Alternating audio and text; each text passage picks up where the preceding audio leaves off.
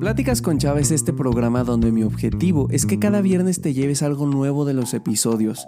Aquí platicamos de cosas de la vida diaria, para reflexionar sobre ellas, compartirte mis puntos de vista y sobre todo algunas experiencias que me han ayudado a comprender mejor las cosas y así poder mejorar en algunas de ellas. Yo soy tu host Chava y puedes conocerme mejor en mi Instagram arroba chava-dv. Disfruta mucho de este nuevo episodio. Sin lugar a dudas, la película de la que vamos a platicar el día de hoy ha generado mucha controversia a lo largo de estos días porque es una de las películas candidatas favoritas para ganar el Oscar a Mejor Película y darle a Brendan Fraser el Oscar a Mejor Actor. El día de hoy quiero que platiquemos un poco, mis queridos amigos, acerca de The Whale, La Ballena, eh, con Brendan Fraser y platicarles un poquito mi reflexión de todo esto que está pasando. Lo primero es una cinta dirigida por el director Darren Aronofsky. No soy un experto en cine y creo que eso queda claro porque no ubico al director, pero al final creo que es importante recalcar para los que sean nuevos en este podcast que aquí no hablamos o no es un podcast de cine o sea, no estés esperando ver en este episodio una crítica constructiva de la imagen y retrospección de este filme cinematográfico tan aclamado por la crítica. No, no, no. Aquí lo único que vamos a hacer es reflexionar de ciertos puntos. Em, de ciertos puntos que a mí me parecen importantes y que creo que podemos rescatar para actividades de nuestro día a día con el objetivo de ser mejores personas. Antes de iniciar con todo esto es importante para mí aclarar, viernes a las 7 de la mañana, eh, pues me dio COVID. La semana pasada tuve COVID eh, y como saben, pues algunas de las secuelas pueden venir con tos, mocos, etcétera, etcétera, etcétera. Eh, entonces, pues todavía estoy un poquito resentido de estas cosas y por lo tanto, en algunos momentos si estornudo o tengo un episodio de tos, lo más probable es que haga un corte y regresemos para no estarlos molestando con eso y ya. Entonces, una vez habiendo dado el contexto y, todo esto, que al final ya saben que todas estas cosas se enteran en mi Instagram, arroba chava-dv. Ahí siempre subo historias de, oigan, pasó esto, no va a haber podcast, oigan, ¿saben qué? Esta semana vamos a hablar de esto, etcétera, etcétera, etcétera, ¿no? Pero bueno, eh, spoilers y eh, comerciales aparte.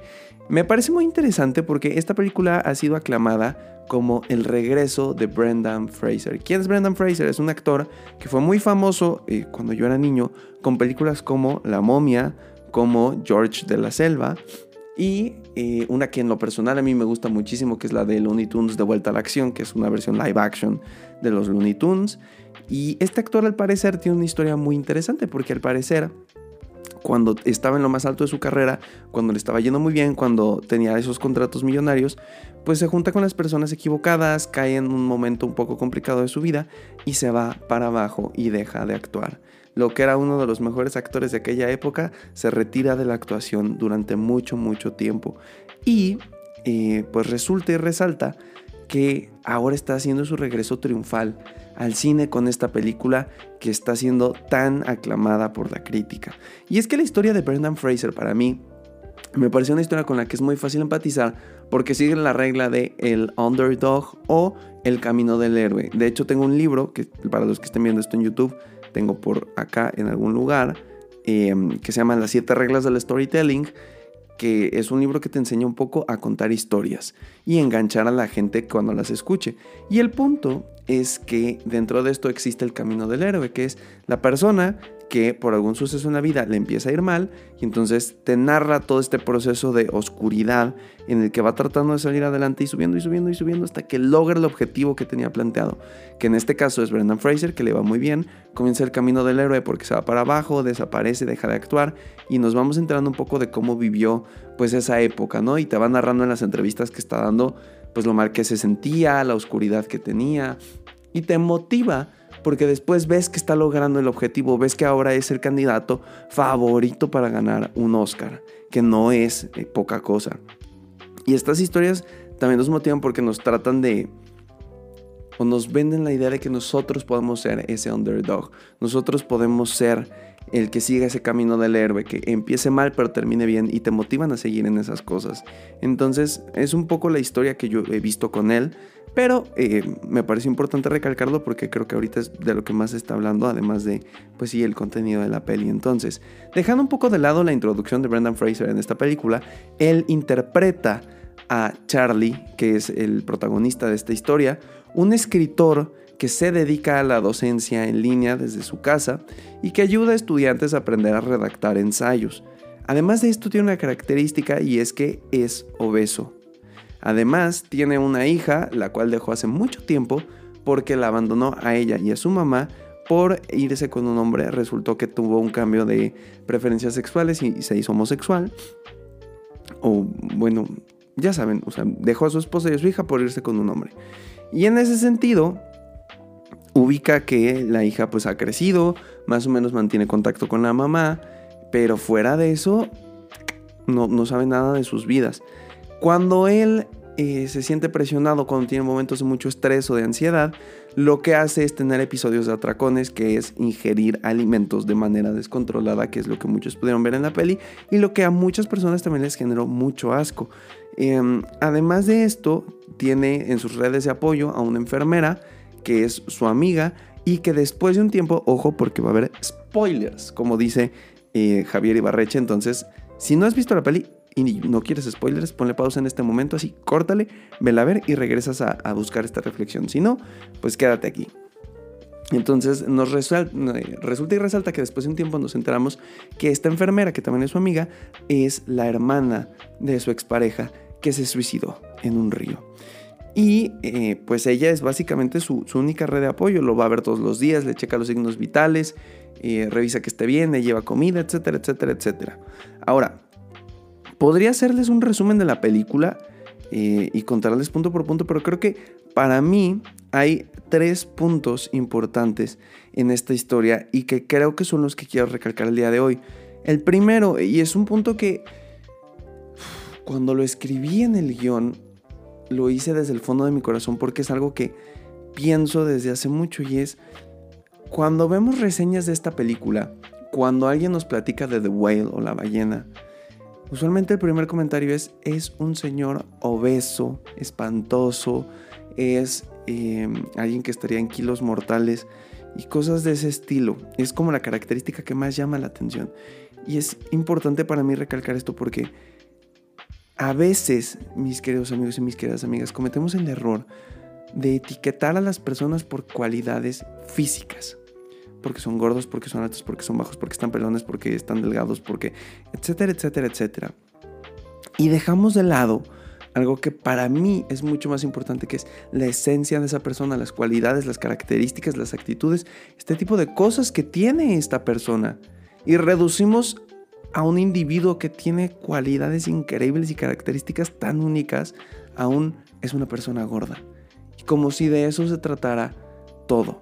Me queda claro que en la película una de las principales intenciones, me imagino que de director, pues sí era tener a un personaje con estas características mórbidas y por eso a Brendan Fraser le ponen pues plastas y plastas de eh, como látex o algo así para que se vea de esa manera, pero a ver, un punto importante, las personas no son una etiqueta física, no son solo una característica, son mucho más y si se dan cuenta, cuando yo inicié el resumen de esta película con ustedes, no inicié con una persona obesa. Les dije, es un escritor creativo, muy bueno para escribir ensayos, que se dedica a la docencia, que ayuda a estudiantes a escribir ensayos. Y por último puse esta característica de, pues que tiene obesidad. Ojo, no se trata de taparse los ojos y fingir que esa característica no está ahí, porque al final también hay un tema de salud muy importante, ¿no? El, cuidar de tu persona y al final esas cantidades de grasa en el cuerpo pues no son saludables. Pero una cosa es condenar y etiquetar a una persona por estas características y otra muy diferente es reconocer que están ahí, pero no tacharlo y quitarle todo su valor como persona y solo etiquetarlo en esa pequeña casilla. Es como si, por ejemplo, a mí y lo digo porque para los que estén viendo el video, para los que ven mi Insta, pues yo soy una persona eh, que se considera pues bastante delgada, de hecho en las fotos se suele ver. Y durante mucho tiempo de mi vida me han tocado comentarios de es que estás muy delgado, es que parece que no comes, es que eh, seguro te enfermas porque estás muy delgado y no comes bien. La realidad es que créanme que ya he hecho dieta, he hecho ejercicio y me ha costado trabajo subir de peso. Entonces no es tan fácil como como a veces te pintan la sociedad o como a veces el mundo cree que es o que solo son falta de ganas, ¿no? Y en este sentido, creo que es importante hablar porque todos podemos etiquetar a alguien por características físicas, alto, delgado, chaparro. Pero más importante aún es lo que tenemos en nuestro interior, es la pasión en la que nos dedicamos a hacer cosas, es el amor que le ponemos a lo que hacemos, es la trascendencia que dejamos en este mundo, las cosas que disfrutamos y no las características físicas. Entonces, no dejemos de lado todo lo que es una persona por una cualidad, por una característica, por una variable física. Reconozcamos que está ahí, pero también apoyemos a las personas en que no se etiqueten en esto. Porque a veces cuando la sociedad te lo dice y cuando las personas te lo dicen, te la crees y dejas de ser Juan, Pedro, Charlie, Chava y te vuelves la persona gorda, la persona delgada, la persona calva, la persona chaparra, la persona alta. Te reduce la personalidad. Segundo punto que me parece muy interesante y es, si se dan cuenta a lo largo de la peli, él lo único que trata de hacer es que sus alumnos tengan un buen ensayo. Y de hecho él cuando está ansioso lee un ensayo sobre Moby Dick, que de hecho por eso yo creo que viene el nombre de, de Whale, entre otras cosas. Em, y ya después nos enteramos que el ensayo lo escribió su propia hija hace mucho tiempo. Pero hay algo que dice ya en los últimos momentos, cuando avienta su computadora, cuando está harto, cuando ya son sus momentos finales de la vida, que dice, estudiantes, yo hoy no les pido nada. Me interesa un carajo lo que quieran hacer de su vida. Solo escriban algo honesto. Escriban algo real. Y se nota que sus estudiantes a lo largo de todo el curso lo único que hicieron fue em, escribir palabras rebuscadas y palabras y palabras y palabras y llenar cinco hojas de palabras en lugar de comunicar lo que sentían. Y me pasó un poco haciendo el guion de este podcast, porque cuando me senté a redactarlo y escribirlo decía, es que podría rascarle más y podría meter mucho relleno, pero creo que estos tres puntos para mí son los puntos clave que quiero tocar con este episodio. Y entonces me quedé pensando, ¿cuántas veces no hacemos cosas por llenar el papel? ¿Cuántas veces no hacemos cosas por denotar lo que somos o lo que hacemos, en lugar de que realmente sean por amor, por cosas que nos gustan, yo creo que va a valer mucho más una página escrita con sinceridad, con amor y con pasión que cinco páginas para llenar. Y creo que va a valer más hacer una sola cosa que te llene, una sola cosa que, que te nutra, que, que la hagas con pasión, antes que hacer 25 cosas que nada más sean para el currículum.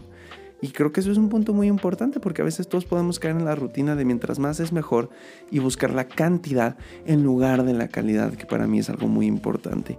Y tercer y último punto en el que tengo sentimientos encontrados, de hecho, em, no sé qué piensan ustedes de, la hija y de las actitudes. La hija es complicada, es una adolescente complicada que ha tenido una vida complicada como lo hemos visto en la peli, pero em, el punto en el que estoy un poco en debate es porque Charlie ve a su hija como la quinta maravilla del mundo. Charlie ve a su hija como lo mejor que hay. Y mi pregunta un poco es, a ver, se supone que por el amor que te tienen tus padres te van a ver como el ente perfecto, ¿no? Y siempre van a tratar de ver lo mejor de ti. Pero, ¿qué tanto es útil o qué tanto ayuda ver a tu hijo de esta manera? ¿Qué tanto ayuda taparte los ojos y creer que tu hijo es un ser perfecto que hace todo por ayudar a los demás? Y pensémoslo en este sentido cuando la hija eh, graba al misionero y resulta que al final lo ayuda y regresa a su casa, la intención de la hija cuál era? ¿Lastimar? ¿Hacer daño o ayudar? Nunca se nos deja en claro. Desde la perspectiva de Charlie, que es como nosotros vivimos la película, parece que lo hizo para ayudar pero no estamos seguros porque podemos entender que la visión de Charlie está súper ultra sesgada por creer que su hija es una buena persona, porque al final yo al menos pensé esto, ¿no? Si tu hija no es una buena persona y tú fuiste un padre ausente, pues lo más probable es que puedas sentir algo de culpa. Y, Charlie pues trataba de aliviar un poco esta culpa creyendo que su hija de verdad era buena eh, o tenía acciones buenas. Una imagen que me quedó muy grabada es cuando la, esposa le muestra el Facebook de la hija y sale una foto de Charlie y dice, el infierno va a arder con tanta grasa cuando él muera. Fue como, wow, wow, cuánto nivel de oscuridad, wow, quieto, quieta ahí. Y, Charlie lo que hace es decir, pues sí, es, creativo, es inteligente. Y cuando le pide que escriba un ensayo y dice, odio esto, esto no sirve para nada, etc. Él se maravilla porque cuenta las palabras y dice, ah, es un haiku, creo. Em, pero ¿qué tanto bien hace eso? Porque creemos que el instinto paterno, el instinto materno va a ser eh, ve lo mejor de tu hijo, ve lo mejor de tu hija y todo saldrá bien. Pero, ¿y si, ojo a esto, y si le está haciendo más daño hacerlo así? ¿Y si le está haciendo más daño no poder ver las cosas con claridad? Porque, ojo, Charlie lo que hace es taparse los ojos y decir, mi hija es buena y hace cosas buenas y no daña a los demás. Pero cuando te quitas la venda de los ojos y te das cuenta que no es así, porque a ver, si tú te tapas los ojos con algo que duele, con la enfermedad, con el dolor emocional que traes, y finges que no está ahí, vas a tratar de llevar una vida con mucho dolor. En cambio, si te quitas la venda y te das cuenta que eso está ahí, puedes tomar cartas eh, o manos en la obra para ayudarte, para mejorar, para que esto evolucione. Entonces, aunque es más doloroso reconocer que hay algo ahí, nos ayuda mucho más a futuro saberlo para poder trabajarlo que simplemente vivir con los ojos tapados pensando que no hay nada en ese lugar. Y para mí es un punto controversial porque es como que tanto el amor de un padre y el amor de una madre sin la exigencia, sin las reglas y sin esto, ayuda o no ayuda o perjudica a esta persona. Y entonces pensemos, si Charlie hubiera sido más estricto, si Charlie tal vez eh, hubiera puesto reglas a su hija, Independientemente de que se haya ido o no, si Charlie hubiera sido un poco más tajante, ¿hubieran sido las cosas diferentes? ¿Hubiera ella mejorado? Son preguntas que nunca nos vamos a poder responder, pero que son importantes de hacerse, ¿están de acuerdo? Y sobre todo porque al final de la peli, no sé qué interpretaron ustedes, pero él como que está esperando que, que su hija lo perdone o que estén juntos etcétera y discuten solos. Y para mí en ese momento es cuando Charlie muere. O sea, Charlie muere y ya en este camino al cielo, a la asunción, em,